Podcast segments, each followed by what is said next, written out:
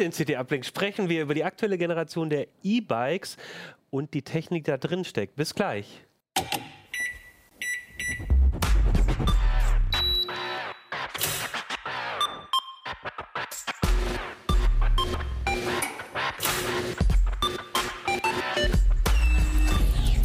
CT Uplink.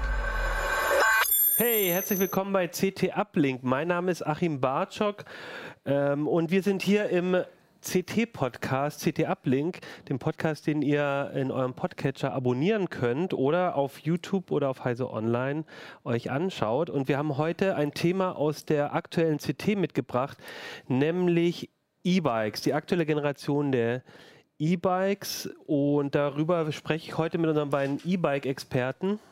Hannes Schirulla. Stefan Portek. Ja, herzlich willkommen, ihr beiden. Ihr wart schon mal in, mit Kino, glaube ich, in einer Sendung von einem Genau. Dreivierteljahr und ähm, auch über das Thema E-Bikes. Mhm. Und deswegen wäre meine erste Frage, warum machen wir jetzt schon wieder eine Sendung? Äh, ja, weil es natürlich neue Modelle gibt, also nicht nur an Fahrrädern, das sowieso die ganze Zeit, aber es gibt äh, neue Motoren. Und äh, dadurch, dass es halt äh, sowieso schon irgendwie eine ganze Menge Hersteller mittlerweile gibt, die halt diese Motoren herstellen, gibt, werden die Motoren auch immer spezieller und entsprechend für uns auch interessanter. Okay, weil das war ja, glaube ich, schon in der letzten Sendung so ein bisschen das Thema, Mhm. wenn wir uns E-Bikes angucken, dann schauen wir natürlich nicht äh, unbedingt nur darauf, irgendwie lassen die sich komfortabel fahren, sondern gucken wirklich in die Technik rein. Genau. Was passt ja auch zu uns. Genau, also wir sind ja keine Fahrradmechaniker, Genau. wir, uns interessiert vor allem die Elektronik, Apps etc. Ja. Ja. Und da wäre meine Frage auch äh, an Hannes und Stefan, was, was hat sich denn getan seitdem? Also ich hatte so das Gefühl, letztes Jahr, da waren wir mittendrin in dem großen Hype, da ging es so richtig los. Und jetzt, ich war letzte Woche, war ich ähm, wandern und ähm, so in, im, im französischen Jura und hatte das Gefühl, inzwischen hat schon jeder irgendwie ein E-Mountainbike oder oder? ein, oder ein E-Tracking-Bike. Also das, die sind schon sehr allgegenwärtig.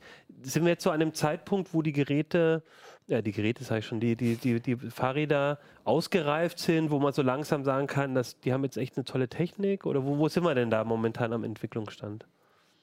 Ich, ja, also ich glaube schon. Also das fällt natürlich auch auf, wenn du, wenn du halt einfach mal mit offenen Augen irgendwie durch die Welt gehst. Ne? Also mir ist es jetzt vor ein paar Tagen wirklich auch beim Wandern aufgefallen, dass äh, also nicht nur, nicht nur, äh, sag ich mal, dass die älteren Semester, die halt vielleicht körperlich nicht mehr so fit sind, jetzt die ganze Zeit irgendwie mit, mit äh, Pedelecs und E-Bikes irgendwie durch den Wald fahren, sondern dass du halt selbst wirklich, wenn du an au- ausgewiesene Mountainbike-Strecken äh, und, und, und Downhill und, und, und Trial-Wege kommst, irgendwie, dass selbst da mittlerweile ähm, so viele Leute elektrisch unterwegs sind und du siehst es in den Städten ja auch. Und ich glaube, es liegt zum Teil natürlich auch daran, dass sie jetzt ähm, im Vergleich zu den ersten Generationen natürlich viel leistungsfähiger geworden sind und dass die Leute auch so ein bisschen begriffen haben, irgendwie, dass das auch keine Wegwerfartikel sind, weil vielleicht nach einem Jahr der Akku oder so kaputt sein könnte. Ja, also ich glaube, dieses Klischee muss man halt wirklich mal beerdigen, dass das ähm, einfach nur Fahrhilfen sind, sondern es ist einfach eine neue Art von Fortbewegungsmittel, die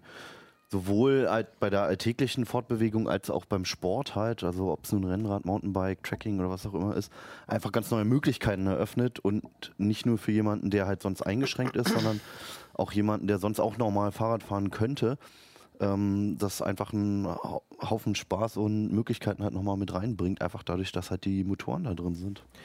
Mir ist auch aufgefallen, weil du jetzt gerade auch Rennräder sagst. Ich habe auch das Gefühl, also ganz am Anfang war das so, dass äh, ich kann ein bisschen schneller zur Arbeit kommen oder ich wohne in einer Stadt, die ein bisschen hügelig ist, da Ja. überbrücke ich das. Inzwischen gibt es eigentlich alles, was es als Fahrrad gibt, auch als E-Bike, oder? Genau, also wir haben jetzt hier noch ein paar Modelle äh, zu stehen, die seht ihr später auch noch.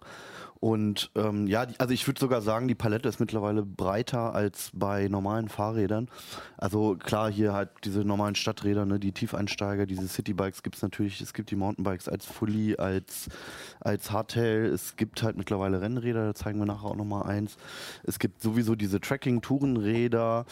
Äh, bei Lastenrädern sehe ich, äh, die gab es vor zwar auch schon ohne Motor, aber da gibt es halt nochmal ganz neue Möglichkeiten, wenn du den Motor drin hast, weil du dann halt wirklich mal eine Riesenkiste vorne hinbauen kannst und ein Bierfass reinpacken kannst und trotzdem noch halt irgendwie den Hügel hochkommst mit dem Motor. Ähm, das wird alles nur durch Motoren erweitert und es ist ein gigantisches Spektrum einfach. Und es hat alles da se- seine Daseinsberechtigung bislang, finde ich. Es gibt ja eh, eh Klappräder, warum nicht, ja. Und die, die Einstiegshürden sind natürlich auch, auch viel geringer. Ne? Also wir haben jetzt in, in den letzten Wochen haben wir natürlich, weil es äh, jetzt von der Politik natürlich auch äh, ähm, ein Thema gewesen ist, viel über Elektroscooter und Roller gesprochen. Endlich ein Thema ist, ja. Äh, genau, die jetzt auch endlich bei uns in Deutschland mal ein Thema sind. Ähm, Aber ähm, da ist es dann halt auch gleich wieder sehr bürokratisch geregelt worden, alles, weil die halt einen Motor haben, der die Dinger dauerhaft antreibt. Dann ist es ja irgendwie ein Kraftfahrzeug. Und dann muss es wieder bestimmte Auflagen erfüllen. Es muss eine Bauartprüfung beim TÜV hinter sich gebracht haben. Dann muss ein Versicherungskennzeichen hinten irgendwo rangeklebt oder geschraubt werden. Das fällt halt bei den, bei den Pedelecs äh, im Prinzip weg. Oder was heißt im Prinzip, das fällt, äh, zumindest wenn wir nicht von S-Pedelecs reden, sondern von denen bis 25 km/h fällt das weg.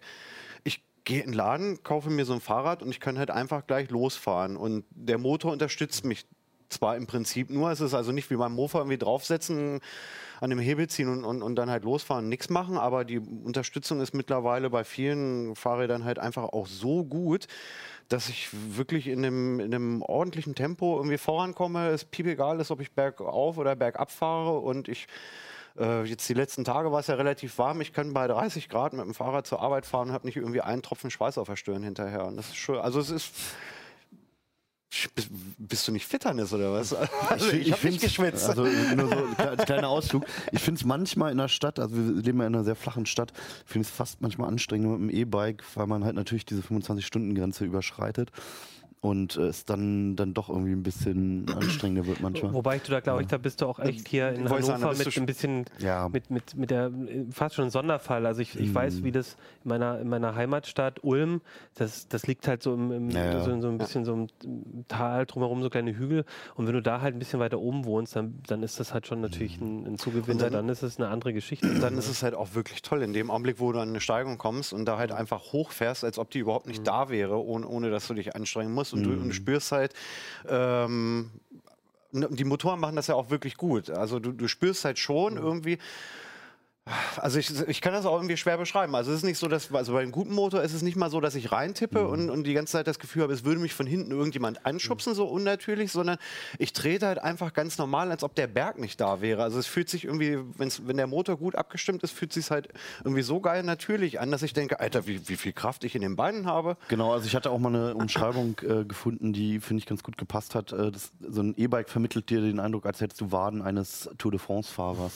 Und das passt ganz gut. Also zumindest wenn der Motor gut ist, ist es so das Gefühl, was man, glaube ich, so beschreiben kann. Also da, da passt auch dieser Begriff unterstützen Genau. ganz gut. War- Ja. Vielleicht könnt ihr das einmal nochmal, weil, also wir hatten das schon, glaube ich, ein paar Mhm. Mal in der Sendung ganz gut erklärt, aber also Pedelecs und E-Bikes sind im Prinzip das gleiche. E-Bikes ist so ein, so ein Sammelbegriff, das man halt kennt, aber Ja. Pedelec der Fachbegriff. genau. Und dann gibt es Pedelecs sind dann definiert, wenn der Motor darf nur unterstützen. Ja, Sie haben eine genau. gewisse Geschwindigkeitsbegrenzung. Also juristisch dürfen die dann halt, äh, dürfen die nur unterstützen und bis 25 Stundenkilometer. Es ist jetzt auch nicht so, dass die Fahrräder nur 25 Stundenkilometer fahren, sondern die Motoren unterstützen bis Okay. dahin.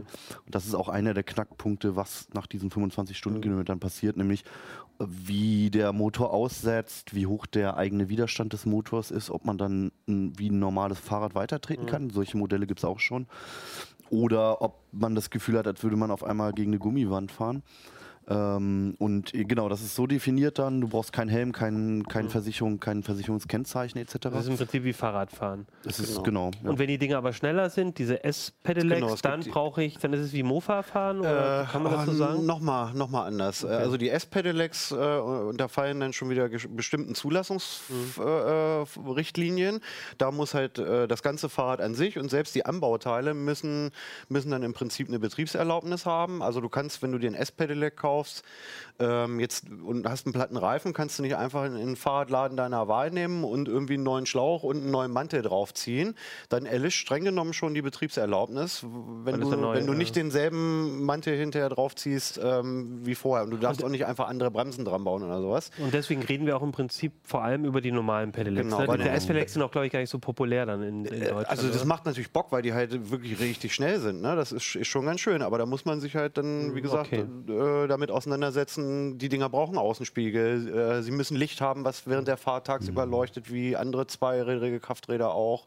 Da muss auch ein Versicherungskennzeichen dran. Da musst du dann halt auch schon mal die, was, wie viel war es, 40 Euro im Jahr einplanen.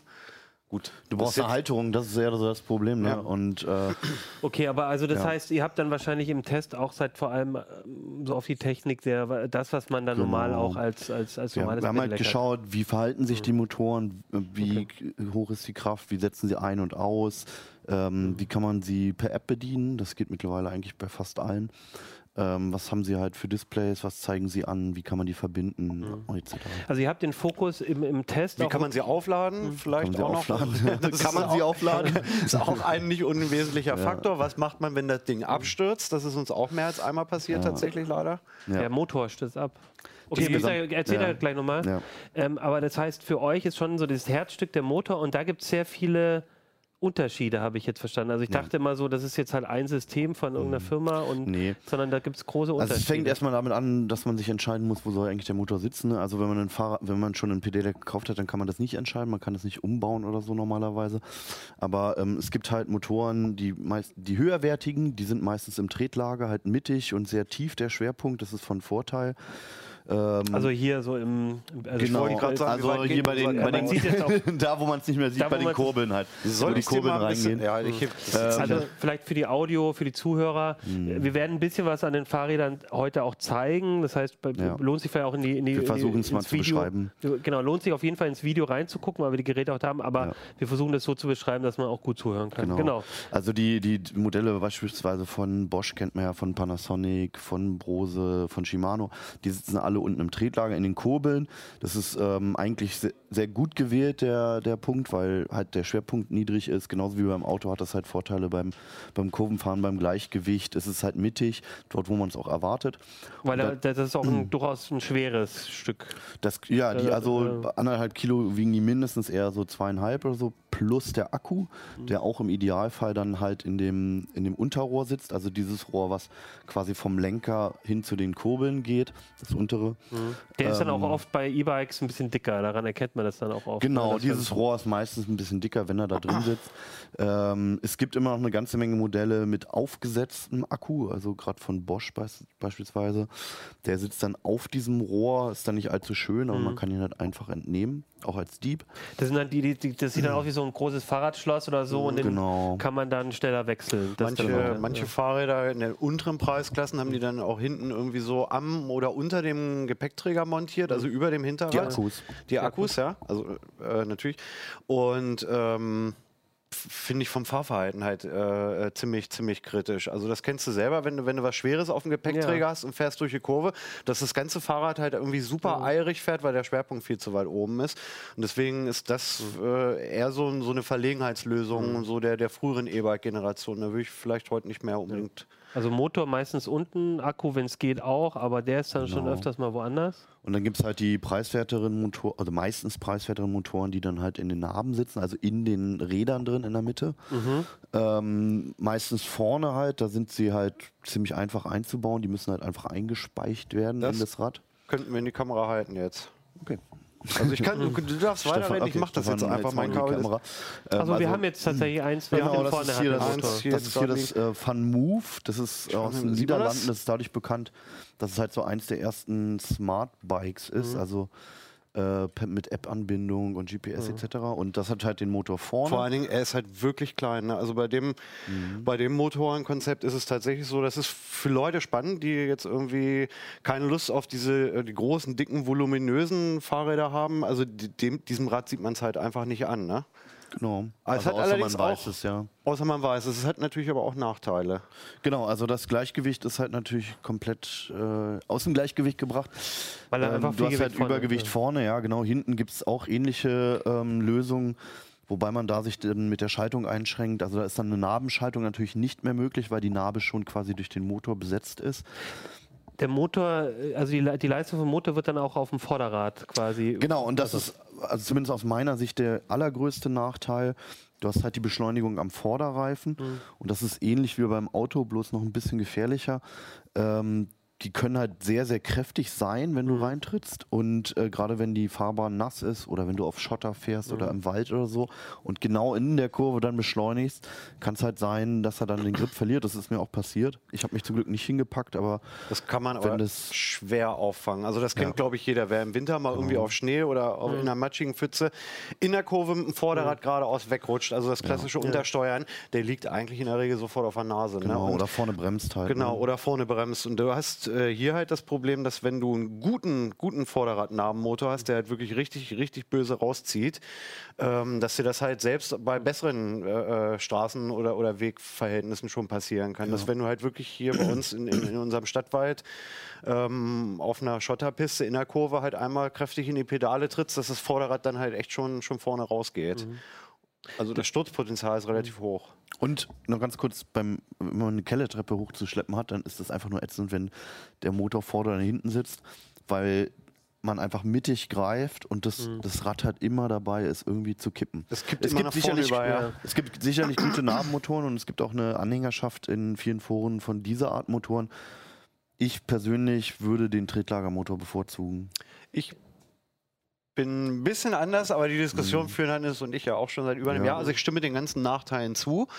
Ähm, aber mir ist halt tatsächlich, zumindest bei einem Fahrrad, was ich auf dem täglichen Arbeitsweg benutze oder im Alltag, irgendwie auch wichtig, dass es, dass es irgendwie ein bisschen nett aussieht irgendwie und Weil- ein bisschen de dezent ist. Also so, die großen äh, klassischen E-Bikes, die wir gleich halt noch in, in die Kamera halten werden, denen sieht man es halt aus 100 Meter Entfernung an, dass sie auch ein lohnenswertes Beuteziel sind. Mit einer Ausnahme.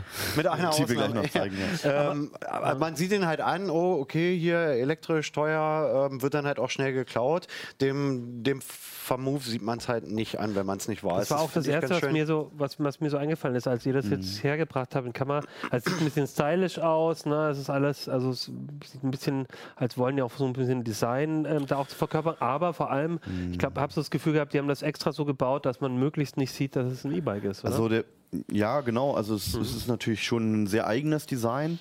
Ähm, wobei gerade beim Rahmen ist es interessant, das ist ja die zweite Version, die ist nochmal ein bisschen modifiziert. Also es ist halt ein sehr klares Oberrohr, was hier hinten und vorne mit den Leuchten nochmal so ein bisschen drüber hinausgeht. Und ähm, der kommt wie alle anderen Rahmen höchstwahrscheinlich aus, aus Taiwan oder China halt. Ähm, und der Witz ist, dass viele Lieferdienste mittlerweile denselben Rahmen fahren, so nur so nebenbei. Also ich glaube Lieferando oder so ist das. Äh, die verteilen genau diese Rahmen, dann ohne Motor natürlich und ohne smarte Innereien halt, äh, ver äh, verteilen die an ihre ähm, Liefermitarbeiter halt. Weil diese robust Keine Ahnung. oder? Ich würde eher darauf tippen, dass er recht preiswert ist, Ach so. ob, er, ob er einem gefällt, ob er einem optisch gefällt, ist einfach Geschmackssache. Also da trennen sich auch unsere beiden Meinungen von Stefan und mir, ja. Wir können ja jetzt einmal auch, bevor wir zu den anderen Geräten gehen, auch noch Mhm. einmal zum Thema Akku jetzt bei dem mal exemplarisch auch bleiben. ja. Hier ist es jetzt auch offensichtlich so, dass der Akku in der In diesem Unterrohr, Unterrohr also zwischen Lenker und Tretlager im Aber- Prinzip, ja. Aber ähm, also das heißt, wenn ich mir so ein Ding bestelle, dann kann, das kann ja nicht separat sein. Das heißt, da habe ich immer so ein großes Gerät mit einem Akku. Da muss man auch ein bisschen wahrscheinlich bei der ähm, Beförderung oder Ja, da so können wir gucken. gleich auch nochmal drüber reden, ja. Und das andere ist, ähm, also das ist ganz offensichtlich, der ist nicht austauschbar. Das heißt, wenn ich, glaub, ich muss das Fahrrad immer laden, ich kann nicht den Akku laden, ich muss das Fahrrad laden, kann es dann auch nicht Genau. benutzen in der Zeit. Und, ähm, und wenn da irgendwie, wenn der kaputt geht oder irgendwas ist, dann muss ich doch gleich einen neuen Rahmen kaufen. Nee, Nee, Du kannst. Achso, ich wollte dich nicht abgrätschen. du Ähm, du, ruhig, kannst, du kannst natürlich auch die im Rahmen verbauten Akkus üblicherweise wechseln äh, lassen. Also du kriegst es nicht selber hin. Also Oh. ich, ja, ich würde, ja, also ich habe es mir bei dem jetzt angeguckt. Ich traue mir das ehrlich gesagt durchaus zu. Ähm, hier unten ist am Tretlager ist eine Klappe. Also wenn man das Hinterrad rausnimmt, die Klappe abschraubt, Ah, okay. gehe ich schon davon aus, dass ich den aus dem Rahmen rausgezogen kriege, heile und auch wieder rein. Aber ich glaube, dass es für den Otto Normalverbraucher nichts ist. Die Brandgefahr steigt auch, wenn du den neuen irgendwie beschädigst. Du willst halt auch nicht, dass dein E-Bike irgendwann in Flammen aufgeht. Und ich finde eigentlich, dass die integrierten Akkus sind, also für mich sind sie so ein bisschen Segen und Fluch gleichermaßen. Ich finde es halt ganz schön, es sieht gut aus, er ist eigentlich auch optimal äh, vor Witterungen geschützt irgendwie, er kann nicht geklaut werden, das sind alles im Prinzip ganz nette Vorteile. Bei einem Fahrrad, was du halt aber im Alltag benutzt, also so, so ein Mountainbike oder ein Rennrad, mit dem ich vielleicht irgendwie nur am Wochenende mal eine Tour fahre, da mag das nur anders sein. Wenn du aber, so wie ich das gemacht habe, mit so einem Ding jetzt irgendwie ein Jahr lang jeden Tag zur Arbeit kommst und du musst das dann halt wirklich alle zwei oder drei Tage entweder in deine Wohnung hoch hochschleppen oder irgendwie die Kellertreppe um, um enge Winkel rumbuxieren, weil das Ding muss halt in die Nähe einer Steckdose, weil ich kann nur das ganze Fahrrad aufladen mhm. und nicht den Akku selber aufladen. Nervt es kolossal im Alltag. Also das ist schon schön, wenn man eine Garage hat mit, ja. mit Stromanschluss. Oder einen Keller, ja. Ja, ja aber, selbst, aber selbst ich habe ja den Keller mit Stromanschluss, mhm. aber selbst das nervt halt schon, weil das Ding, weiß ich nicht, was, ich weiß gar nicht, ehrlich gesagt, aufs Gramm genau, was es wiegt, um, um die 20 Kilo. Ich finde das schon nervig, diese eine Treppe, das Ding ständig hoch und runter zu buchten. Genau, und das ist die andere Frage gewesen, so ein Akku, die von der Akkutechnik her, mhm. Ähm, die ganze Diskussion erinnert mich übrigens an Smartphones, ja. Sieht zwar schöner aus, das aber das so und äh, ja, der Akku fest aber ich, verbaut. Aber ich aber, glaube ja. auch, diese, diese ganze Diskussion wird einen ähnlichen Weg nehmen halt. Ja. Im preiswerteren Segment bei den E-Bikes wird es bestimmt immer noch irgendwie Akkus geben, die man rausnehmen kann und abnehmen kann. Ich glaube, im höherpreisigen, genauso wie bei den Smartphones, wird es einfach aus optischen und designtechnischen mhm. Gründen darauf hinauslaufen, dass die fest drin sind. Und vielleicht gibt es nochmal irgendwelche Lösungen, die sich die Hersteller überlegen. Und, und, und es gibt noch ganz kurz, es gibt auch Zwischenlösungen. Ne? Also mhm. beispielsweise von Bosch gibt es eine Power Tube oder von Shimano auch. Ähm, wo halt der Akku gut integriert ist in den Rahmen, mhm. nicht aufgesetzt ist, sondern wirklich drin ist und trotzdem entnehmbar und aufladbar dann halt extern. Okay. Ja. Und du zu den Akkus, weil du jetzt die ja. Smartphones angesprochen hast, sorry, wenn ich dich unterbreche. Irgendwie. Ich hatte so ein bisschen das Gefühl, auch wenn ich mich so im Bekannten- und Verwandtenkreis umgehört habe, dass viele Leute eigentlich schon lange mit dem Gedanken liebäugeln, sich eigentlich ein E-Bike zu kaufen, aber davon äh, das gleiche im Prinzip sogar wie bei Elektroautos von ihren Erfahrungen mit Handys so ein bisschen gebrainwashed sind, dass nach zwei Jahren ist der Akku so platt, dass, dass man es eigentlich wegschmeißen muss und nicht mehr erträgt. Das mhm. ist weder bei Autos noch bei E-Bikes so, nach, nach unseren Erfahrungen. Also wir haben. Mhm. Also, also da muss man die schon echt schinden, die Dinger. Ja, ja und schinden heißt halt den, den ganzen Winter über bei minus 15 Grad wochenlang draußen stehen lassen. Mhm. Habe ich mit einem anderen Testfahrrad ja tatsächlich gemacht. Das hatten wir ja ähm, als längere Leihgabe hier. Das stand den ganzen Winter über draußen, weil, ich, weil, wir einfach auch mal gucken wollten, was passiert, wenn ich das wochenlang mhm. bei Minusgraden mhm. draußen stehen lasse. Und es ist überhaupt nichts passiert. Mhm. Also es ist nicht gut für den Akku, aber er, er, hat den Winter trotzdem so überlebt, dass ich jetzt keine, keine Reichweitenbußen festgestellt habe. Je nachdem, wie viel man fährt, 1000 Ladezyklen so, was hat Reichweite? 50 bis 100 Kilometer, mhm. je nach Akku und Fahrradtyp. Irgendwie, ne, da reden wir über 50 bis 100.000 Kilometer, die dieser also, Akku wohl halten wird. Vor allem sind es sind ja moderne Lithium-Polymer- oder Lithium-Ionen-Akkus. Ja. Das heißt, man hat halt nicht also diese Legende von diesem Murray-Effekt, der, der stammt halt noch von einer anderen Akkutechnik, dass man die Akkus voll entladen und ja. voll laden muss. Das ist nicht der Fall, auch bei diesen nicht mehr. Und wenn Stefan halt von 1000 Ladezyklen spricht, dann heißt es auch, wenn du ihn einmal zum Drittel lädst und dann nochmal mhm. zum Drittel und dann nochmal ja. zum Drittel, dann hast du einen Ladezyklus voll. Ne? Wie, wie lange lade ich da so? Naja, zwei, drei Stunden nee, sind okay. das schon dann. Also es ist, es ist nicht so wie beim Handy, dass du nur mal eine halbe Stunde ransteckst dann fast den ganzen Tag benutzt. Aber kannst. ganz normale Steckdose braucht er nicht. Irgendwie. Ganz normal, genau. Ja. Und du hast schon gesagt, 50 bis 100 Kilometer, das heißt, wenn ich ähm, so einen normalen Arbeitsweg von ich 5 bis 15 Kilometer dann habe, dann brauche ich auch nicht jeden Tag laden, sondern alle paar. Mhm, da wäre jetzt noch die Frage, wie, ähm, der lädt sich ja auch, wenn ich jetzt irgendwie einen Berg mal runterfahre oder so, lädt der doch auch den Akku wieder auf oder ist das eher so, nee, ja. kannst du vergessen? das ähm, bringt nicht so viel. Das gibt es tatsächlich. Wir hatten im, im, letzten Test hatten wir einen, einen Motor drin, der auch rekuperiert. Also im Prinzip ah, so ein genau. Elektromotor ist ja ähm, andersrum nichts anderes als ein Dynamo. Man mhm. kann den auch so benutzen, dass er halt zumindest Strom er, erzeugt. Und, in der Narbe zumindest. Genau, ja. Also ein Tretlagermotor wäre schwierig. Also ein Narbenmotor könntest du ja. halt prima im Prinzip halt auch zum Rekuperieren benutzen. Äh, es bringt bei Fahrrädern okay. nicht besonders viel. Also du hast, bei Autos ist es ja so, du fährst irgendwie auf eine Ampel zu, da fährst in den Ort rein und dann nimmst du den Fuß mhm. vom, vom Gas beim Elektroauto und dann merkst du schon, uh, der verzögert richtig stark und du guckst aufs Display und siehst, wow, krass, hier 15 kW gehen gerade zurück irgendwie äh, in, den, in den Akku. Ähm, da merkst du halt auch was. Von meinem Fahrrad will man das aber eigentlich gar nicht. Du willst ja nicht die ganze Zeit immer nur treten und so wie du aufhörst zu treten, machst und, und du stehst nach fünf Metern. Das möchtest du eigentlich ja. nicht. Das heißt, man müsste, man müsste die Energierückgewinnung dann halt irgendwie noch elektromechanisch an die Bremshebel irgendwie ankoppeln, dass der Motor halt nur bremst, wenn ich leicht ziehe und wenn ich aber nur bremse und machen will, muss irgendwann die reguläre mechanische Bremse noch reinkicken, weil sonst die Bremswirkung nicht ausreicht. Und das ist alles relativ aufwendig. Und du fährst halt auch mit dem Fahrrad nicht besonders schnell. Ne? Dann bremse ich Ja. halt mal für fünf Sekunden und ist da irgendwie ein, eine Milliampere-Stunde zurück in den Akku gegangen. Wenn überhaupt. Und äh, nee, also ich glaube, mit vorausschauendem Fahren äh, kitzelt es auf jeden Fall mehr Reichweite raus als mit, mit Energierückgewinnung. Ich weiß, ich weiß auch gar nicht, gibt es überhaupt noch namhafte Motorhersteller, die rekuperieren? Nee. Nee, ne? Also, je nachdem, wie man namhaft definiert, aber die großen Hersteller machen es alle nicht. Okay, also dann äh, Akkutechnik Mhm. wird wahrscheinlich bei allen auch ähnlich sein, verschiedene Ja. Größen und so. Bei den Motoren würde ich jetzt noch einmal. Also du, Achso, nee, ganz kurz, also, Akkugröße, also ähm, so bei Sporträdern, bei Mountainbikes und bei größeren E-Bikes haben sich halt 500 Wattstunden etabliert. Das reicht locker, ähm, also für die Stadt auf alle Fälle, für, für Sporttouren, gut, kommt es darauf an, was man in Mhm. welchem Modus, welchen Berg hochfährt etc. Und ähm, bei den Citybikes, also hier beispielsweise Sa- Van Move hat glaube ich 250 Wattstunden, kann das hin? Ich meine, ja. Ja, die haben halt ein bisschen kleinere Akkus manchmal, auch damit es einfach schicker aussieht. Das reicht für die Stadt locker. Wenn man wirklich schon vorhat, irgendwie Tagestouren zu machen oder so, dann sollte man da nochmal genauer drauf gucken. Und dann gibt es mittlerweile halt bei dem wirklich bei den High-End-Mountainbikes und so kommen jetzt so langsam Akkus, die größer sind, so 650, 700 Wattstunden. Da kommt man dann noch, noch mal ein Stück weiter.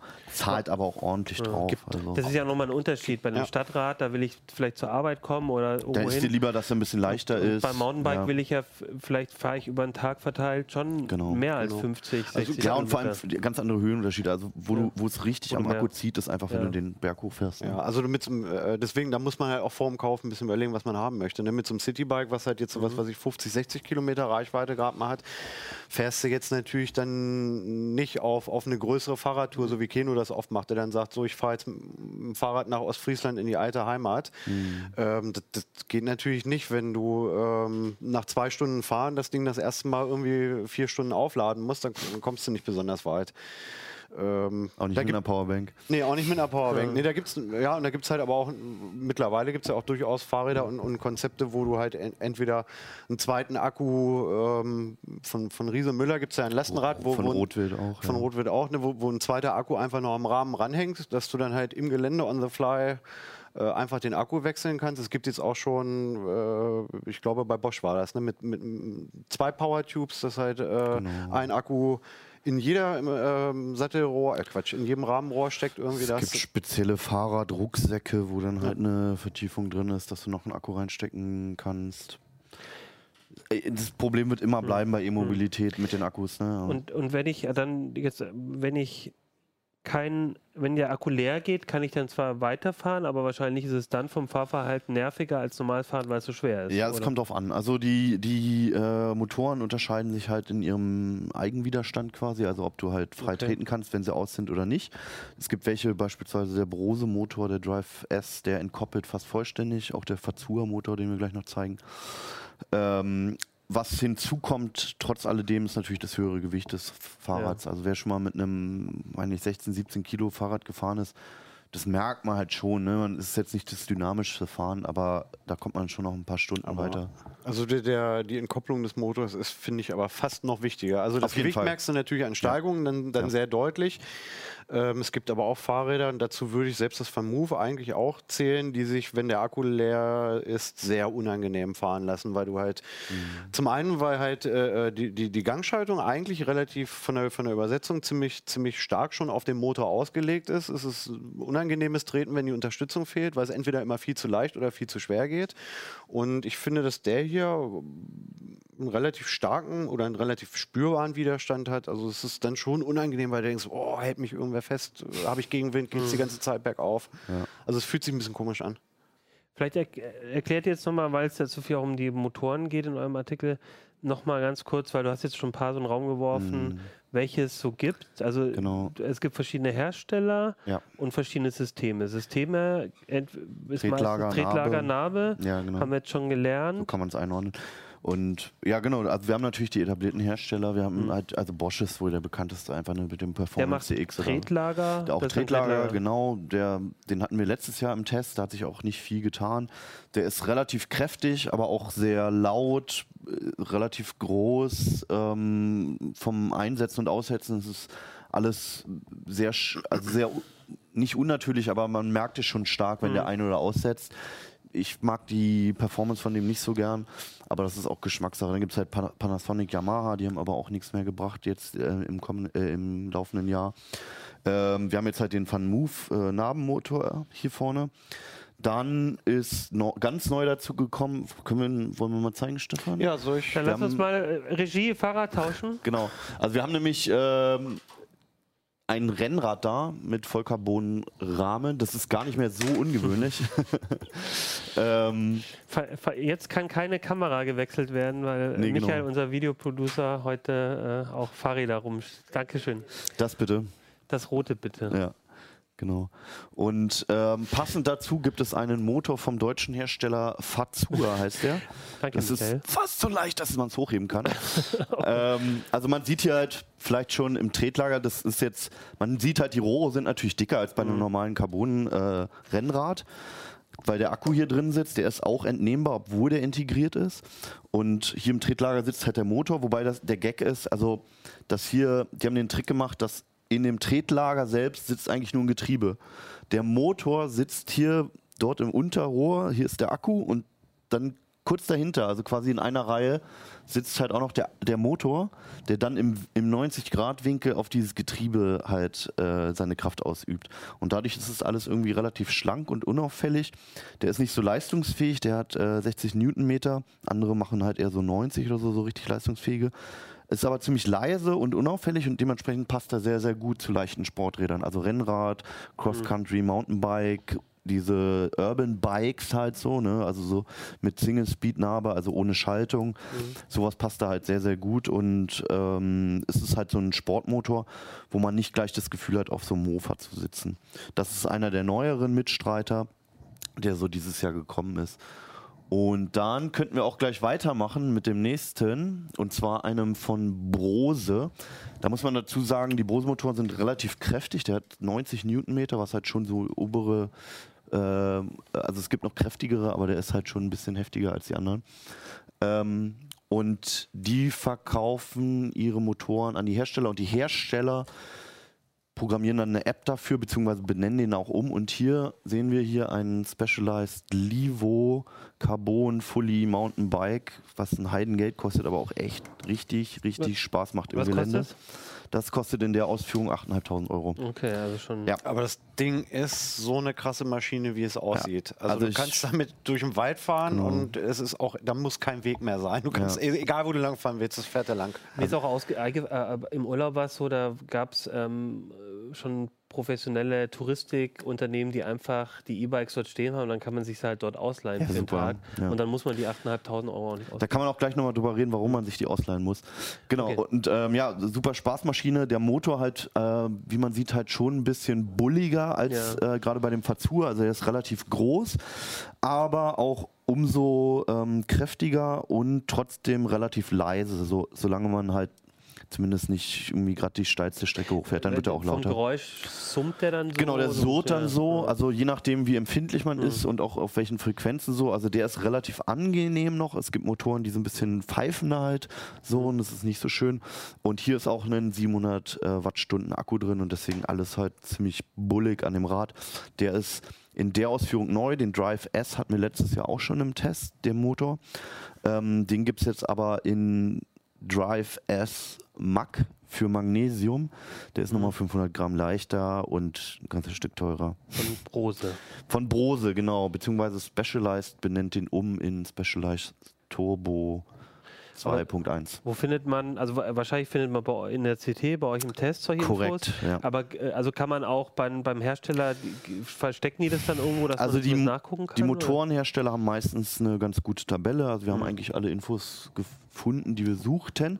Bei den Fahrradherstellern ist es wiederum anders, weil die halt die Motoren auch ganz gerne mal umlabeln, hier wie Specialized oder auch Van Move.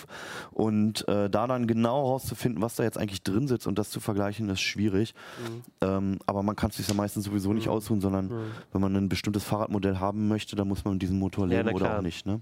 Wobei es durchaus Sinn macht, also b- vielleicht jetzt nicht unbedingt bei, bei einem Mittelklasse-Stadtrad irgendwie, aber jetzt gerade wenn es um, um den sportlichen Anspruch geht, wenn ich mir jetzt wirklich irgendwie für ein paar tausend Euro Mountainbike kaufe, weil ich, weil ich halt einfach ambitioniert Mountainbike fahren will, würde ich mir das Rad eventuell mittlerweile sogar eher anhand des Motors aussuchen Ja. als anhand des Rahmenherstellers. Also es wäre mir jetzt nicht Ja. so wichtig, dass es unbedingt ein Specialized-Rahmen ist, w- wenn da ein Motor drin steckte, den ich nicht haben möchte. Genau. Gibt es auch zum Teil so, dass die Hersteller dann auch verschiedene Motoren, äh, also das Special, oder ist es so, dass Specialized dann immer mit Prose kommt? Nee, oder nee, nee, nee, Also, also bei Specialized ist es, glaube ich, so, aber das ist eher Zufall. Es gibt auch andere Hersteller wie Highbike oder äh, Rotwild, die verbauen dann auch einfach in verschiedenen, genau, also wie, so wie halt alles andere Bauteile halt auch von verschiedenen Marken Mhm. kommen, gibt es dann in verschiedenen Linien verschiedene ähm, Motoren von verschiedenen Herstellern, Mhm. was ja auch absolut sinnvoll ist. Ne? Also, wenn du ein kleines Citybike haben willst, dann brauchst du hier nicht, nicht Mhm. so einen Oschi als Motor. Genau. Einen haben wir noch, den Continental-Motor. Und jetzt kommt auch endlich mal ein normales Fahrrad, einfach für die Straße. Genau. ähm, also Continental, klar, äh, deutscher Hersteller, ne, für einiges an, an Autozulieferer und so bekannt. Vorsicht! Ähm, ups, Ah, oh, und die Kamera fällt um und das war alles. gerade das äh, Carbon-Rennrad. Wird dem Videoproducer vom Lohn abgezogen. so, genau, hier ist der Conti-Motor drin. Ähm, eher so ein Wald- und Wiesenmotor, könnte man glaube ich sagen. Vor allem halt auch für solche Art von Fahrrädern gedacht. Also Mhm. für so Citybikes gibt es auch nochmal eine Ausführung für Mountainbikes. Bislang nicht so richtig populär. Oft in Kombination äh, mit einem Carbonriemen verkauft. Also anstatt einer Antriebskette hat man dann halt einen, einen so, ja. Mhm. Riemen aus Carbonfasern. Hier ist ein bisschen teurer jetzt. meistens. Der Rahmen muss darauf vorbereitet sein. Ähm, hat aber den Vorteil, dass man es nicht schmieren muss. ne? Ja, genau. Der, also das Der- Rahmendreieck muss hinten Ja. zu öffnen sein, weil Obwohl man den Riemen ja nicht öffnen kann. Ähm, und Continental hatte ja mal einen Riemen. Der Mhm. hat leider eine ziemlich blöde Geschichte hinter sich. Ich weiß gar nicht, ob sie jetzt wieder einen verkaufen. Das Ähm, muss jetzt aber erklären. naja, die sind gerissen halt Also wohl. war oder, oder halt oder es gab die Möglichkeit, dass sie reißen, wenn Ja. sie falsch belastet werden halt. Ne? Und Okay. ansonsten gibt es nur noch Gates als Hersteller, es gibt keine andere Konkurrenz.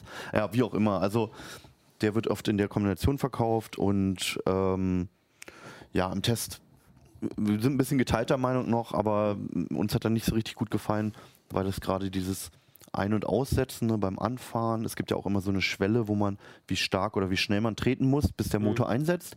Dann, dann merkt man meistens so einen kleinen Schub und das ist bei dem super schwer einzuschätzen. Also wir hatten es oft so, dass er immer so ein- und aussetzte bei bestimmten Kadenzen, bei bestimmten Trittfrequenzen. Also, das Ähm, kann, also ja. kann man am ehesten verdeutlichen. Also das kennt, glaube ich, jeder selber, wenn man, wenn man so langsam im Prinzip einfach nur so tritt, um nicht langsamer zu werden. Man hat halt nicht so, Genau. man, man hat nicht so richtig Druck auf, der- auf der Pedale oder auf der Kurbel. Und, oder wenn man sich kurz rollen lässt und dann wieder reintritt, dann macht man ja so eine, so eine achte äh, Umdrehung, dann macht es irgendwie so, so Plong in der Kurbel und dann hat man wieder den Kraftschluss und tritt. Und also zumindest bei, bei, bei dem, dem Prime 48, äh, den wir hier jetzt im Test hatten, war es so, dass ich es äh, auch nach ein paar Kilometern immer noch nicht hingekriegt habe, halt so zu treten, dass der Motor der Meinung war, jetzt gehe ich an und bleibe an. Das war relativ oft, wenn ich einfach nur so dahin gleiten wollte, dass der Motor immer wieder mal kurz aus und wieder angegangen ist und du hast dann halt immer so ein, so, so ein, so ein wellenartiges Fahren, weil halt immer mal so, wuh, so ein kleiner Boost kommt und dann geht er wieder aus und, und das Ganze wird halt akustisch vom Motorgeräusch auch noch untermalt und das fand, also im Prinzip, es wäre eigentlich ein schöner, unauffälliger, toller Motor, aber das hat, hat sowohl Hannes als auch mich ein bisschen gestört irgendwie. Und was ich auch äh, bemerkenswert fand, weil Conti macht das ja auch nicht erst seit gestern. Ähm, ich finde, dass er sich relativ drastisch und hart zurücknimmt, wenn er wieder an die 25 km/h kommt. Also da ist es bei allen anderen Motoren im Test so, dass sie dir halt so, so ab, ab 23 km/h schon so langsam, sag ich mal, die, die Unterstützung ausschleichen lassen. Und der schiebt halt bis 25 km/h und wenn du dann auch nur ein halbes km/h schneller fährst, dann wupp, Motor aus. Und dann ist, äh, als ob plötzlich irgendwie dich eine Windböe von vorne trifft. Ab, ab, du musst halt sehr schlagartig dann mit deiner eigenen Körperkraft die Geschwindigkeit halten oder erhöhen. Und der, der Übergang fand, fand ich nicht ganz ausgewogen. Ja, ähm, aber um nochmal was Positives zu nennen, die haben eine sehr schöne App mit einer Fahrradnavigation sogar drin. Das gibt es bei wenigen anderen Herstellern. Äh, beispielsweise bei Specialized gibt es das auch, der kann sogar Routen anhand dessen planen, wie voll der Akku ist und welche Unterstützungsstufen dann genommen werden müssen. Und, und, ich finde es generell von der Bedienung, äh, finde ich, find ich den Conti-Motor jetzt im aktuellen Testfeld äh, tatsächlich am, am, am besten. Also ja. das, das äh, Display, was am, am Lenker montiert ist, es ist ein schwarz-weiß-LCD, aber mit, mit ähm, so einer transflexiven Schicht. Das heißt, je, je stärker die Sonne draufknallt, desto besser kann man es kann sogar ablesen. Ähm, schöne große Darstellung. Über die Wippe hier äh, kann man die einzelnen Geschwindigkeitsstufen gut auswählen. Also selbst, was ist, also das ist wirklich einfach und, und, intuitiv zu ertasten. Also selbst im Winter mit dicken Winterhandschuhen muss ich dann nicht irgendwelche fitzelkleinen Knöpfe äh, treffen, sondern ich kann halt einfach äh, relativ grob irgendwie dem Motor sagen, jetzt mach mal Stufe 1, 2, 3 oder Boost. Ähm, also von, von der Bedienung mhm. war es toll. Ähm, das Display lässt sich gut ablesen. Das hat mir schon ziemlich gut mhm. gefallen, eigentlich von der Bedienung. Also wenn, wenn dieses, ach, das wäre ein richtig schöner, unauffällig schöner Durchschnittsmotor. Also, also das klingt, nee, Durchschnittsmotor mhm. klingt so, so, klingt irgendwie auch böse. Also es wäre ein guter Allrounder, wenn ich es geschafft hätte, den gleichmäßig zu fahren. Also es hat auch viel mit der Software zu tun. Ne? Also die es ist so, dass der Akku hat eine Firmware, diese Bedienelemente haben jeweils eine einzelne mhm. Firmware und der Akku äh, und der Motor hat auch noch eine Firmware. Und ähm, per App kann man die meistens updaten, nicht bei allen. Wenn einem das wichtig ist, die neueste Firmware zu haben, beispielsweise genau aus solchen Gründen wie dieses Fahrverhalten, das wird nämlich auch manchmal noch konfiguriert. Da tut sich noch vieles manchmal. So könnte das bei Conti auch noch vielleicht verbessert werden. Ähm, dann sollte man darauf achten, dass man die selbst updaten kann. Also bei Shimano mhm. geht es beispielsweise äh, bei Brose geht es beispielsweise, bei Conti geht es beispielsweise, bei Bosch ging es früher nicht. Ich bin mir nicht sicher, ob es mittlerweile geht. Da musste man jedes Mal zum Händler fahren, um den abzudaten, so ja. Das ist halt bei anderen technisch, also bei mhm. Smartphones oder so ist das undenkbar. Bei äh, E-Bikes ist es zumindest noch kein Standard. Das ist auch nochmal ein gutes Stichwort. Ähm, ihr habt es jetzt so nebenher gesagt mit den Apps äh, und, und hier habt ihr auch noch gesagt, dieses Gerät hat äh, quasi ein Fahr Fahrrad-Navi sozusagen mit dran. Das habe ich jetzt aber nicht bei allen gesehen. Also genau. vielleicht ist das nochmal ein wichtiges Thema. Mhm. Die Motoren haben meist Bedienelemente. Entweder kann ich hier so eine Stufe einstellen wie mhm. beim Gangschalter mhm. oder ich habe sogar ein Display, das zeigt mir dann noch äh, wahrscheinlich Akkustand und sowas ja. aus. Das hat es aber nicht mhm. automatisch wenn es das alles eher nicht so hart reduziert hat, dann habe ich eine App, eine korrespondierende, in der ich den Motor vielleicht auch konfigurieren kann oder so. Mhm. Also das heißt, es gehört eigentlich schon dazu, diesen Motor auch einzustellen per App oder Fahrrad mitgelieferten Fahrradcomputer. Mm, ja, also ähm, jetzt der, der Conti-Motor, ähm, dadurch, dass er halt äh, im Prinzip ein schönes äh, Display hat und Steuerelemente vernünftig am Lenker hat, ähm, hier würde ich jetzt nicht sagen, dass man zwingend ein Handy braucht. Mhm der lässt sich so schon prima okay. bedienen. Also das Fahrrad könnte ich meiner Oma hinstellen und könnte sagen, musst du jetzt kein iPhone oder kein Smartphone kaufen, kannst du auch so mitfahren. Ähm, das würde problemlos funktionieren. Es ist bei dem hier ist es aber eine sehr nette Dreingabe, dass die mhm. App ähm, OpenStreetMap-Karten für Deutschland mhm. runterlädt und hat eigentlich dann eine ganz nette Fahrradnavigation und die dann sogar noch mit, mit dem Display korrespondiert. Also wenn man es ohne Handy benutzt, zeigt es dir halt nur Akkustand, mhm. Fahrstufe und Geschwindigkeit an. Wenn du es mit dem Handy koppelst, startest deine Navigation, dann zeigt es dir auch noch Höhenmeter an, äh, Dauer bis zum Ziel, ähm, Navigationspfeile an der Kreuzung. Also bei, bei, dem ist es, bei Conti ist es ohne App schon gut und ähm, trotzdem gibt es noch eine App, die mhm. einen deutlichen Mehrwert bietet. Also da würde ich sagen, haben, haben die tatsächlich echt alles richtig gemacht. Also für Sportler ist es vielleicht auch noch wichtig, man kann oft über diese Bordcomputer auch Pulsmesser, Leistungsmesser, Stimmt, geht auch, ja. ähm, Kadenzmesser etc. halt koppeln und hat es dann wirklich in einer Zentrale alles. Mhm. Und kann ich aber auch den Motor einstellen? Also könnte ich zum Beispiel sagen, setzt ein bisschen früher ein oder ne, gerade was, was ihr erzählt habt, ja. dass es nicht so gut funktioniert, bei, bei kann dem ich da ein bisschen tweaken? Ja, bei dem es, geht bei manchen, also meistens den Motoren, die eher sportorientiert sind. Ja, na klar, bei Shimano, Brose, ne? Ja. Da kann man halt wirklich, äh, wenn die gut sind, kann man wirklich äh, mindestens vier Einstellungen vornehmen. Das geht halt ähm, prozentual von der Unterstützung bis hin zu äh, Maximum Unterstützung, mhm. Beschleunigungsgrad etc. etc. Also man kann da wirklich sehr tief reingehen und die Sachen auch je nach Tour halt und anpassen. ich glaube äh, auch, dass, ähm, also wir fanden es bei dem jetzt beide etwas unangenehm, aber ich glaube, dass gerade das Ansprechverhalten was ist, was, ähm, was ein Stück weit auch eine Geschmacksfrage ist. Ne? Also manchmal ist es einfach ähm, doof beim Mountainbike, wenn du nur ganz sanft reintrittst und der Motor schiebt dich schon irgendwie mit, mit 90 Newtonmetern raus und du hast halt irgendwie Schlupf oder rutsch weg oder so. Ähm, also ich glaube, dass das äh, die Charakteristik vom Fahrverhalten ist, also das Ansprechverhalten und wie progressiv oder degressiv die Motorleistung dann zunimmt, dass das eigentlich äh, das Kriterium ist, was die meisten Leute am ehesten verändern wollen würden. Ja, weil ich meine, das ist also gerade beim, also jetzt nicht in der Stadt, sondern aber beim Mountainbike, da, da, da, da macht man ja auch so schon viel am Fahrrad, um, um so ein optimales Fahrverhalten für sich rauszukitzeln. Und wenn das nicht genau passt, dann. Ich finde es selbst dann, in der Stadt auch ja. wichtig. Also wir hatten, ich weiß gar nicht mehr, welcher Motor das letztes Jahr war, aber ob das der Impuls war. Ich fand einen, fand ich relativ unangenehm, wenn ich an der Ampel losgefahren bin. Ich habe nur leicht das Pedal ge, äh, äh, bewegt und es war gleich immer schon so, so einen Ruck nach hinten gemacht, weil der auf den ersten Metern äh, für meinen Geschmack halt viel zu stark angezogen hat und dann nach hinten Wie rauskam so mir zu ein wenig. bockiges Pferd kann man sich das vorstellen. Genau, ja. genau. Oder wie wenn du beim Autofahren zu blöd bist und die Kupplung zu schnell kommen lässt und das Auto macht Genau. beim Losfahren so einen Satz. Das ist einfach unangenehm und es ist auch ein Moment, äh, wo man das Gefühl hat, man verliert die Kontrolle. Brauche ich denn sonst von der Technik, ähm, muss das angepasst sein oder sind da Standardbremsen, Standard, Ja, äh, also bis, äh, Technik drin? Also die Rahmen müssen natürlich angepasst sein. Genau, also der Rahmen muss natürlich angepasst sein und also auch ein bisschen stabiler sein, wenn möglich.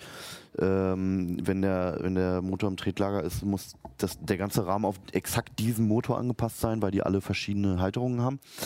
Ähm, und dann ist es so, dass aber bislang äh, größtenteils einfach normale Fahrradteile ähm, rankommen. Wo man, man da wieder sagen muss, dass halt in den letzten zehn Jahren oder so ist ganz viel gerade aus der Mountainbike-Technik, aus dem Mountainbike-Sport in die normale Straßenräder halt nachgeschoben wurden. Also die Technik ist halt super robust, die kommt alles aus, aus dem Sportbereich. Ähm, worauf man achten sollte, sind natürlich als allererstes die Bremsen einfach.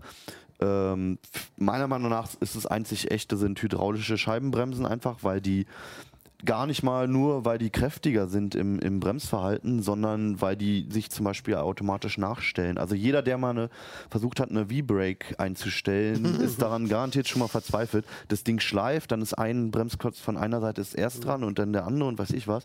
Das machen die alles automatisch und kosten auch nicht mehr viel. Also ein Satz hydraulische Scheibenbremsen von Shimano kosten, glaube ich, ab 80 Euro aufwärts.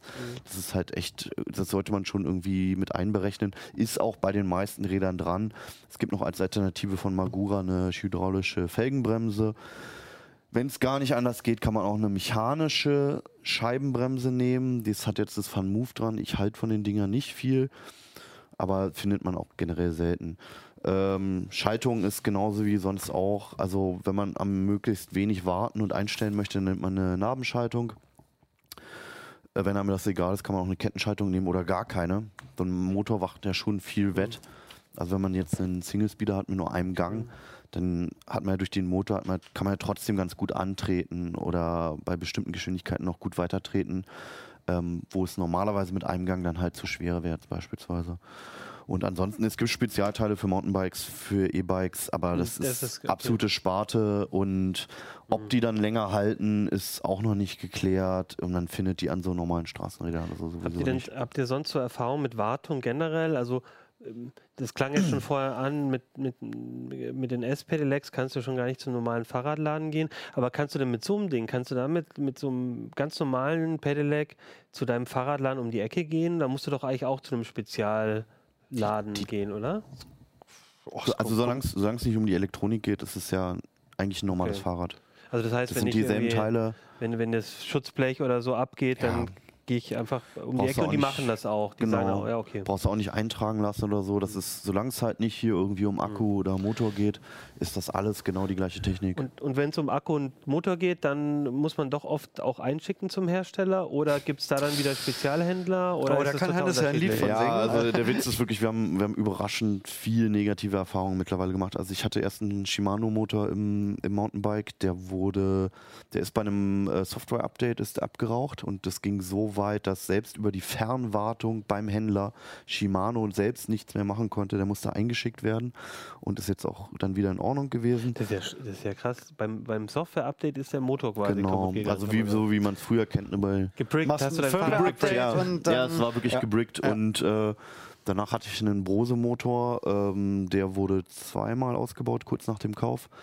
Äh, Aber zwei verschiedene Fahrräder. Du hast jetzt nicht Ja, in einem Fahrrad einen Achso, nee, genau, Motor, ja, genau. Danach hatte ich ein anderes Fahrrad mit einem Brose-Motor. Der musste zweimal ausgebaut werden, beziehungsweise ausgetauscht werden, innerhalb von zwei Wochen, auch kurz nach dem Kauf schon, weil er sich einfach aufgehangen hat. Wir hatten während des Tests, hat sich jeder Motor einmal aufgehangen. Der konnte ihn nicht Der konnte tatsächlich. nicht, aber Ja. das Van Move äh, war zwischendurch nicht, aktiv Ja. zwischendurch nicht aktivierbar. Der Fazua-Motor hat eine Macke mit dem Akku, wo der Akku immer einmal rausgenommen werden muss, damit er wieder anspringt. Äh, und der Bose-Motor ist auch irgendwann einfach, hat, ließ sich nicht mehr starten. Dann ging es ans Netzteil und dann ging es auch wieder. Also das, was die ingenieurstechnisch da in die Mechanik und in die Elektronik investieren an Entwicklung, sollten sie vielleicht auch mal ein bisschen in die Software reinstecken. Ja. Da hakt es echt ist, noch. vor allen Dingen ist es halt auch, auch ärgerlich. Ne? Also das ähm, bei dem, bei dem Brose ist es jetzt äh, Glück gewesen, dass, dass sich das Specialized auch ohne Motorunterstützung gut fahren lässt. Hm. Ähm, das heißt, wenn dir das im Gelände passiert wäre, wäre es halt erstmal nur ärgerlich gewesen, weil dir, Aber die, die Tour versaut. Ähm, bei dem Vermove ist es schon so, wenn es sich nicht einschalten lässt, ist es sehr schwer zu fahren. Und ähm, sowohl das S2 als auch den Vorgänger, das S1, ähm, was wir im, im letzten Test mit drin hatten, si- sind ja beide sogenannte Smart Bikes, äh, wo man über die Handy-App unheimlich viel noch, noch einstellen kann, äh, Licht ein- und ausschalten ähm, und die Ortung. Haben, Ortung ähm, und beide haben halt ein äh, in das Fahrrad oder in den Rahmen integriertes Schloss was du dann halt mit der App über Bluetooth und so einen Schließ mal auf-Button auf deinem Handy dann halt regeln könntest. Und mir ist es, ähm, also dies war, hat gar nicht mehr reagiert, das, was wir jetzt im aktuellen Test hatten, das musste ich dann halt auch ähm, erstmal wieder an den Akku hängen und, und äh, sozusagen Reset machen. Weil das Schloss zugeblieben ist. Ja, das? Schloss war ja. halt zu. Und also das ist also selbst, aber selbst wenn das Schloss auf gewesen wäre, wär, hätte ich doof. den Motor nicht anbekommen. Das heißt, das Fahrrad wäre wär nicht so richtig toll zu fahren gewesen. Aber in dem Fall war es halt so, dass das Schloss auch noch zu war und wir hatten halt keine Möglichkeit, erstmal zunächst das Schloss aufzubekommen. Und das hatte ich beim S1 auch schon. Und da ist dann halt, ähm, um, um den Motor zu resetten, ist äh, der einfachste Trick, entweder an den vorhandenen Micro-USB-Anschluss einmal eine Powerbank anzuschließen oder das Fahrrad halt direkt ans, ans Ladegerät zu hängen. Dann kann Weil man dann das- sagt er hier, dann fängt er quasi. dann kriegt irgendwie einen frischen Impuls und startet sich neu. Das ist natürlich doof, wenn du jetzt abends irgendwie zu, zu einem Kumpel gefahren bist oder in einer Kneipe und kriegst dein Fahrrad nicht mehr aufgeschlossen. Ich habe jetzt halt auch nicht immer das, eine Kabeltrommel und das Ladegerät dabei oder, oder eine Powerbank mit Micro-USB-Kabel. Also nur ganz kurz zu den Schlössern, ne? Der Witz ist auch, es gibt ja auch schon Schlösser unabhängig vom E-Bike mit Bluetooth und weiß ich was alles. Und wir haben schon ein paar da gehabt und auch an den E-Bikes ist halt so manches dran. Und es war bislang immer so, dass diese Schlösser irgendwann nicht mehr funktioniert Ich wollte hat. sagen, ich also erinnere mich momentan noch- kann man einfach konsequent sagen, Finger weg von diesen Dingern. Ich ne? erinnere mich noch an das aufgeflexte Startup äh, Kickstarter äh, Smart-Schloss, was da bei Alex auf dem Schreibtisch lag. Was er als erster gebackt hatte und nach einer Woche war es kaputt und er musste es aufflexen. Ja, und diese Erfahrung haben wir bislang mit all diesen Dingern gemacht. Also Ihr habt. Wobei es schön wäre. Also, ähm, Ja. also, Ja, das, ja. Ähm, also wirklich, dass, dass es irgendwie auch- drei. Firmwares gibt und, und die Kisten abstürzen, das halte ich ehrlich gesagt immer noch für, für äh, sehr, sehr, sehr ärgerlich. Und f- ich sehe es wie Hannes, da müssen die Hersteller dran. Also das ist mechanisch teilweise echt Raketenwissenschaft, was äh, da an Gehirnschmalz in die Motoren reinfließt. Und, und, aber dann darf man das, also wir kommen da auch aus einer anderen Ecke, vielleicht sehen wir das deswegen auch kritischer. Ne? Aber ähm, ich, ich will keinen, also mein Auto stürzt auch nicht ab. noch nicht. Auf, ja. Warten wir auf die E-Autos. Ja. ähm, und, und, und also die- ich finde, da fehlt offenbar, also nicht nur bei E-Bikes, sondern in vielen Bereichen des, des Lebens, wo äh, Digitalisierung und Smartisierung, äh, smarte Techniken irgendwie reinkicken, fehlt da irgendwie immer noch das Verständnis, dass das Alltagsgegenstände sind, die ich nicht irgendwie alle zwei Tage freiwillig neu starte und die müssen dann halt trotzdem stabil laufen, ohne Ja, und es sind trotzdem, ne? es sind trotzdem Geräte halt für mehrere tausend Euro. Ja. Und da kann man halt schon erwarten, dass sie gut funktionieren. Ja. Wenn man das bei einem Smartphone für mehrere hundert Euro erwarten Ja, kann. definitiv. Das ist also, nicht in Ordnung. Und wenn es funktioniert, dann ist es natürlich geil. Also ich mag, ich mag diesen, diesen Smart Bike-Ansatz, äh, äh, finde ich irgendwie ganz nett. Also ich finde in den ins Fahrrad integrierte äh, Schlösser ähm, sind eigentlich eine gute Idee. Ich stelle das Ding hin, gehe weg. Das Handy verliert die Bluetooth-Verbindung zum Fahrrad oder ich drücke nochmal kurz irgendwo einen Knopf und das Ding ist abgeschlossen. Und wenn ich zurückkomme und näher mich auf einen Meter an, wie Keyless Entry beim Auto auch, komme mit dem Handy in der Tasche ans Fahrrad ran, drücke den Knopf, kann losfahren. Das ist schon nett. Was ich auch äh, noch nicht ganz, wirklich nicht verstehe, ist, dass man innerhalb der Motoren nicht eine Diebstahlsicherung einbauen kann. Also, dass diese Motoren Ja. halt blockieren oder ähnliches. Vielleicht weiß das einer unserer Zuschauer. Ich kann es mir wirklich nicht herleiten, warum das nicht gehen sollte eigentlich. Ähm, dass da eine mechanische Blockierung drin ist oder vielleicht auch eine elektronische, dass er einfach gegenwirkt. Das würde ja schon reichen, wenn er extrem abbremsen würde. Ne? Das würde schon die meisten Diebstähle verhindern. Sind E-Bikes äh, so ein neues Ziel für Fahrraddiebe? Ist das, ist das ein beliebtes? Alles, was draußen rumsteht ja, und teuer ist. Also, Weil ich meine, oder, oder, also, also ein Dieb, der das stiehlt, hm. der hat jetzt quasi das nicht mit seiner App personalisiert oder sonst was. Also der kann aber trotzdem eigentlich alles damit anfangen. ja. Bei, also bei, bei den meisten Fahrrädern, die lassen sich ja ohne App gut nutzen. Ne? Da ist, da wäre es jetzt im Prinzip kein. Du hast natürlich immer irgendwie musst du, jetzt hast du eine Seriennummer mehr, die Rahmennummer hat man früher rausgefräst, jetzt hast du noch eine Seriennummer im Motor, die wird wohl keiner rauspatchen. Das heißt, wenn das Fahrrad gefunden wird, lässt es auf jeden Fall sich dem, dem eigentlichen Besitzer ein bisschen leichter zuordnen. Ähm, nutzen kann er das schon. Bei richtigen Smartbikes ist es ein bisschen anders. Das von Move lässt sich halt ohne App im Prinzip nicht mal aufschließen. Ähm, das ist im Prinzip immer mit per Software ähm, hart mit dem Nutzeraccount des Besitzers verknüpft. Also es macht wenig Sinn, dieses Fahrrad zu klauen. Zumal ich in meiner App halt dann auf als gestohlen melden tippe und dann kickt, ähm, das hat ja, hat ja ein GSM-Modem drin. Dann macht es halt eine Standortbestimmung und schickt mir eine Mail, wo es gerade steht. Also Van Move macht auch regelmäßig so PR-Videos, wo sie dann irgendwo, wenn nicht Okay. Südamerika oder Osteuropa halt so eine Truppe haben, die halt diesen Rädern nachjagt. Ich weiß nicht, wie hoch da die auf die Quote ist, äh, aber sie bemühen sich zumindest drum und sie machen sich Gedanken darüber, was halt jetzt.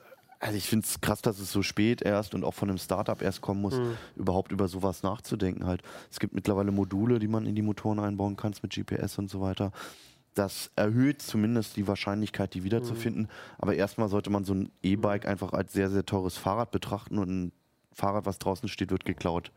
Das kann man einfach so sagen. Und man kann sich ein teures Schloss kaufen, da haben die Diebe halt ähm, 30 Zehn Minuten länger Aufwand. Ja, 18 Minuten, wir sprechen mal, von ja. 30 Sekunden Ja. oder sowas. Ähm, aber alles, was draußen rumsteht, ist in höchster Gefahr, gestohlen zu werden. Das ist nun mal so.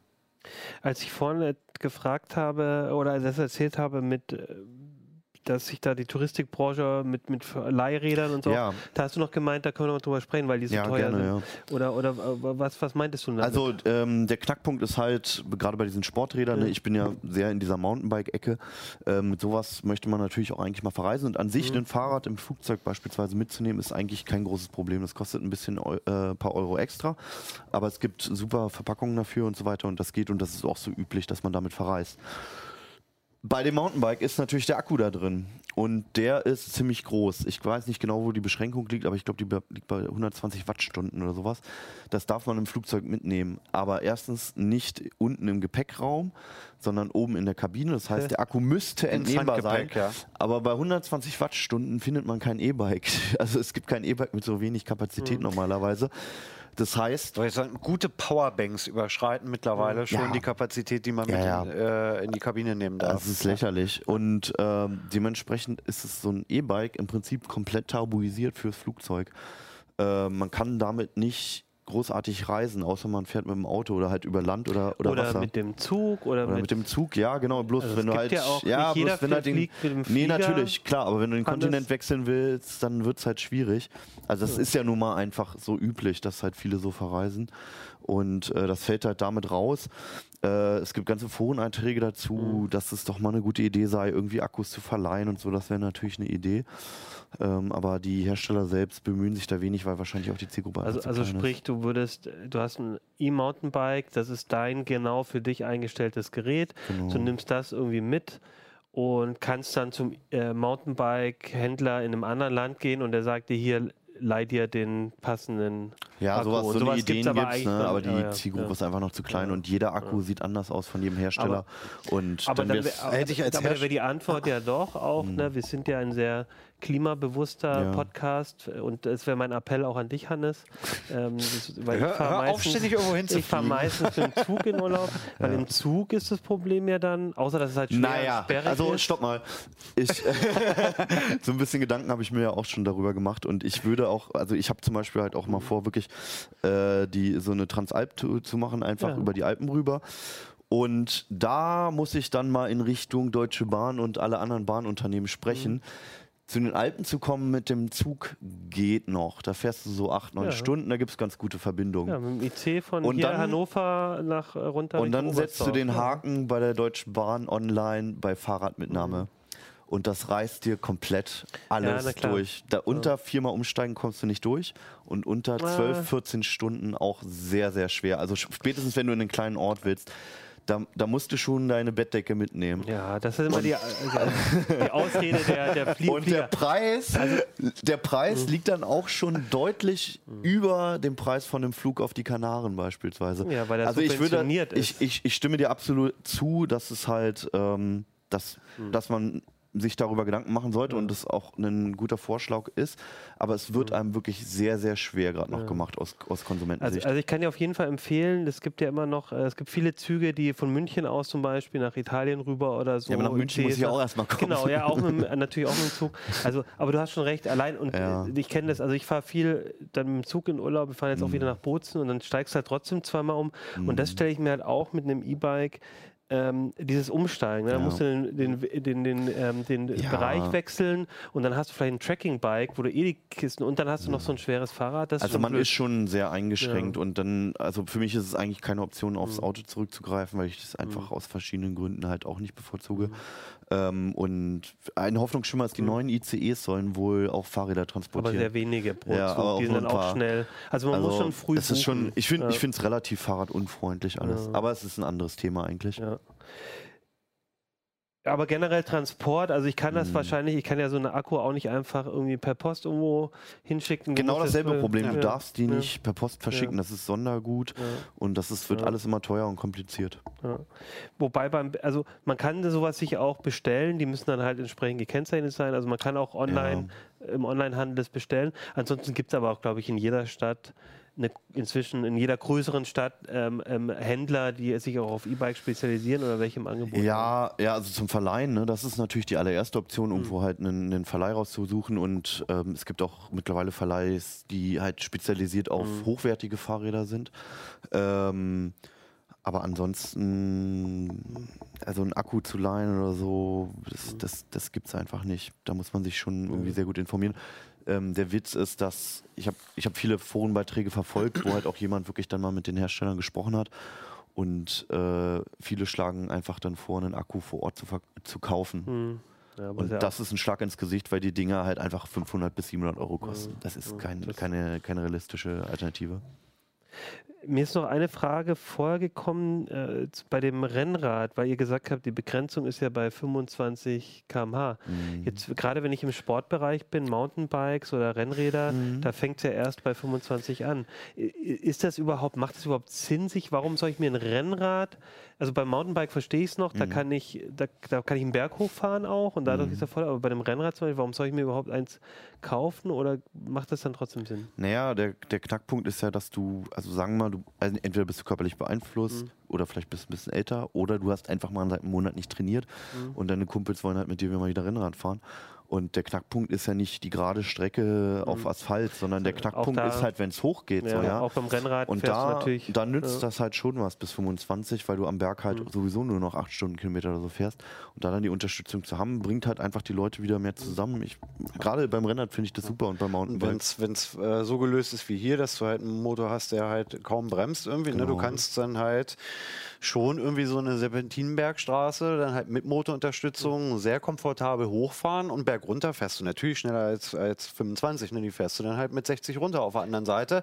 Hast aber der, aber der, Unterstützung aber der stört, stört der Motor nicht, er unterstützt natürlich nicht mehr bei der Geschwindigkeit, aber er stört halt auch nicht. Genau. Genau, also das, das, das würde mich vielleicht mal interessieren. Also vielleicht gibt es ja auch äh, Rennradfahrer äh, unter den CT-Uplink-Guckern, weil äh, da denke ich mir, da, da kommt ja auch auf jedes Gramm, da kommt es auf jedes kmh an. Also äh, wo macht es Sinn, wo macht es nicht Sinn? Finde ich ganz spannende Diskussion. Ja, kann man, also ist es sinnvoll, einen Carbonrahmen mit einem Motor zu kombinieren, der 5 Kilo wiegt? Also, Ja, also ich finde ja nach wie vor, auch wenn, wenn mich viele Zuhörer dafür jetzt vielleicht wieder hassen, ich finde halt gerade in der Stadt sind die 25 am sinnlosesten. Also sie sind nicht bei Sportgeräten, ist es okay, weil da geht es mir eigentlich in erster Linie um den Berg hochzukommen. Wenn ich aber hier bei uns durch den 5 Kilometer Schnur geradeaus asphaltierten Waldweg äh, ähm, durch unseren Stadtwald fahre, och, da würde ich wohl auch gern 30 fahren. Ne? Aber, Oder Landstraße zwischen den Dörfern. Oder Landstraße zwischen den Dörfern. Mhm. Ähm, also es gibt genug Momente, wo ich, wo ich der Meinung bin, ich kann hier jetzt sicher und kontrolliert schneller als 25 fahren, ohne dass ich irgendwie ein Risiko eingehe und mich oder andere gefährde. Und es geht halt mit dem Pedelecs nicht. Und das finde ich so ein bisschen nervig, dass ich mitunter mit meinem nicht motorisierten Mountainbike eigentlich schneller fahre als mit dem Pedelec, was ich im Moment benutze. Ja. Da, aber gut, anderes, anderes Kapitel. Es, es ist so, wie es ist jetzt mit dem Gesetz. Gibt es viele Leute, die das umgehen, die dann irgendwie in der App äh, die sich reinhacken in den Motor oder irgendwas? Oder weiß Ja, man nicht es gibt so? einen äh, quirligen Markt für solche Bauteile. Okay. Also man kann es per Hardware konfigurieren. Äh, bei dem Brose gibt es sogar einfach im App Store eine App, die kostet irgendwie 10 Euro von irgendeinem Programmierer, wo man witzigerweise den Radumfang auf einmal verändern kann und dementsprechend berechnet der Motor natürlich das ne, Ganze. wenn, wenn du den, Ah. Ja. Und man muss natürlich dazu sagen, sobald man es konfiguriert hat, ist es nicht mehr straßenzulässig. Das ist für Privatgelände halt. Da kann man machen, was man möchte. Und äh, ich, wir haben da bei den E-Rollern im Zusammenhang auch schon drüber gesprochen. Ich halte das nicht für wahrscheinlich, dass man momentan von der Polizei angehalten wird und die das überprüfen. Aber das große Problem ist halt, wenn irgendwas passiert und Ja. mit dem Fahrrad baut man nun mal halt manchmal einen Unfall, das kann passieren. Und da jemand zu Schaden kommt oder auch nur ein Sachschaden entsteht, Ja. dann hat man ein riesiges Problem, wenn das rauskommt. Ja. Das kann sehr teuer sein und das kann einem auch mal die nächsten 30 Jahre finanziell ruinieren. Also sollte man sich sehr, sehr gut überlegen, ist es halt auch feststellbar bei den meisten Motoren, ob die konfiguriert wurden. Der Markt ist trotzdem aus technischer Sicht sehr interessant, was da für Ja. Lösungen überlegt wurden. Konfigurieren, mal ganz kurz nur zur Klärung. Also ich kann natürlich schon in dem Bereich, was die App mich konfigurieren lässt, das darf ich. Das aber du meinst jetzt mit konfigurieren wirklich. Wobei, da fängt es auch schon an. Ne? Also ähm, bei Specialized lässt sich Ra der Radumfang ein wenig verändern. Das heißt, da kann man auch schon ein bisschen schummeln. Und bei manchen Rädern, wie beispielsweise wieder bei dem Van Move, das, das Highlight des Van Moves und warum das, glaube ich, auch so beliebt, unter anderem so beliebt ist, ist einfach, weil die App halt fragt, in, wohnst du in der EU oder wohnst du in den USA? und je nachdem, welche Antwort du gibst, ist halt die Grenze bei 25 oder bei 32 Stundenkilometer. Und das ist alles in der App drin, so gekauft, muss nichts konfigurieren. Okay. Manche anderen machen das auch. Ähm, ob das beabsichtigt ist, weiß ich nicht. Aber es ist Es zumindest scheint ein so. Verkaufsargument für Ja. das Fahrrad zu sein, ja. Und es ist halt auch so, dass die Hersteller nicht viel dagegen tun, dass man die ja, die, konfigurieren Der ihr kann. Interesse ne? ist da ja auch nicht groß, Manni. Wollt ihr nochmal abschließend einmal kurz vielleicht so, so nochmal die wichtigsten Tipps geben, wenn, wenn man sich jetzt ein E-Bike, ein Pedelec kaufen will, Mhm. worauf sollte man achten? Was sind so, also ne, von Versicherung bis zu Es- Motor? Der, der Kauf, also vor dem Kauf fängt es genauso an wie halt bei jedem Fahrradkauf. Gut, ich bin da auch sehr nerdig, aber man sollte halt sich überlegen, was will man eigentlich damit machen. Will ich damit irgendwie zur Schule, zur Arbeit oder sonst wohin Mhm. fahren? Oder will ich damit am Wochenende raus? Will ich mit 60 einen Berg runterfahren und 10 Meter Sprünge machen? Will ich mal wieder mit meinem Sohn, mit meinem Kumpel, mit meiner Tochter äh, eine Tour machen mit dem Rennrad und kann nicht mehr richtig mithalten oder sowas? Das ist halt die erste Überlegung. Dann sollte man unbedingt die CT kaufen und unseren Artikel lesen, nämlich über die Motoren. Es gibt auch noch den letztjährigen Artikel auf Heise Plus. Ähm, da sind auch noch die anderen Motoren drin und so ein bisschen überlegen, was könnte zu mir passen. Möchte ich ein bisschen mehr, ein bisschen weniger Geld ausgeben. Und dann, wenn man halt wirklich tief eintauchen möchte und keinem Fahrradhändler vertrauen möchte, sondern das halt auch selbst entscheiden, dann fängt es einfach an zu recherchieren auf den Webseiten der Hersteller. Es ist auch immer noch, die Optik ist auch immer noch einfach ein Faktor. So, das Ding Mhm. muss auch schön aussehen, dass es einem Spaß macht, wie bei einem Auto halt auch. Ähm, und dann nach und nach kommt man halt zu der richtigen Entscheidung oder man fragt einfach jemanden, der sich auskennt. Das Okay. ist die Alternative. Und vielleicht auch äh, ausprobieren kann man, wenn man so ein E-Bike Genau. kauft, kann man ja Das wahrscheinlich ist halt auch noch, also nur ganz kurz, so ein kleiner Ausflug in den Fahrradmarkt. Ne? Ähm, es ist halt so, es gibt natürlich immer noch diese klassischen Marken, die halt über den Händler verkaufen. Hm. Die haben auch absolut ihre Daseinsberechtigung, das ist alles in Ordnung. Ähm, es gibt aber alternativ halt mittlerweile so Direktversender. Gerade in. Deutschland gibt es sehr, sehr viele und sehr, sehr, sehr gute. Also da wäre so Canyon, Radon, äh, Propane und weiß ich was zu nennen. Da kann man halt auch mal vorbeigucken. Aber wenn man halt wirklich möchte, dass man immer unbedingt mal drauf gesessen haben muss, dann muss man halt zum Fahrradhändler gehen und sich entsprechend die Marken halt raussuchen. Recherchieren im Internet kann man davor trotzdem. Hast du noch Okay. was hinzuzufügen? Vielleicht zu den Smartbikes? Wow, nee, ah, das war auch erschöpfend. Okay, gut. ja, ist auch mein Lieblingsthema. Gut, dann wäre jetzt mein Vorschlag noch. Ähm, noch ja, wir haben noch, wir haben ja auch noch eine kurze Ankündigung. Ja, die kommt gleich. Erstmal wollte ich noch mal sagen, äh, mich würde jetzt interessieren, weil es ist halt so ein neuer Bereich. Ich selber habe keine davon. Habt ihr eigentlich privat auch E-Bikes oder testet ihr vor allem welche? Ich habe also ich habe mein ja- zweites Fully Mountainbike jetzt und bin total begeistert, weil es einfach neue Möglichkeiten eröffnet. Ich fahre privat immer noch eins aus dem vorherigen Test. Okay. Ah ja, okay. Jetzt aber nicht sagen, welches. Ist hier peinlich, ne? Nein, das ist mir, das, nein, das ist mir nicht peinlich. Wir haben, wir haben das erste. Stefan hat so einen Tiefeinsteiger, so ein richtiges Oberrad. Also auf jeden Fall, okay, also ihr seid auch wirklich privat E-Bike-Fahrer. Mich würde interessieren, äh, wie ist es bei euch da draußen? Ähm, fahrt ihr schon E-Bikes oder sagt ihr, das ist eh was, ähm, das ist nichts für mich? Und, und vor allem, wenn ihr E-Bikes fa- fahrt, ähm, bitte gebt uns mal ein bisschen Feedback. Äh, stimmt, passt es so zu euren ähm, Erfahrungen? Mhm. Ähm, oder habt ihr andere gemacht? Dann schreibt uns an uplink.ct.de Auch wie es euch so im Verkehr geht, vielleicht, das fände ich auch mal interessant. Ja. Also vielleicht sagen auch Leute so 25, ey, das ist mir jetzt schon so voll zu viel, ja. Oder genau, oder schreibt in die Kommentare auf YouTube, auf Heise Online. Ja, und vor allem auch, weil ihr habt gesagt, es gab so viele ähm, Probleme auch mal, dass ein Motor mit einem Update oder sonst was. Das ist Genau. natürlich auch eine Frage. Wenn es jetzt Ja. 100 CT Uplink, Gucker sagen alle, äh, sorry, ihr, Das ist stellt, euch schwer bloß, einzuschätzen, ihr ja. Mhm. stellt euch bloß dumm an. Äh, das kann ja auch sein. Äh, ich habe überhaupt keine Probleme. Also das würde mich noch interessieren. Dann nochmal ganz wichtig, wenn ihr das hier auf YouTube oder auf Heise Online euch anschaut, ihr könnt auch ähm, CT Uplink einfach als Podcast abonnieren. Inzwischen ähm, auch wieder bei Spotify. Da hing es, glaube ich, eine Zeit lang.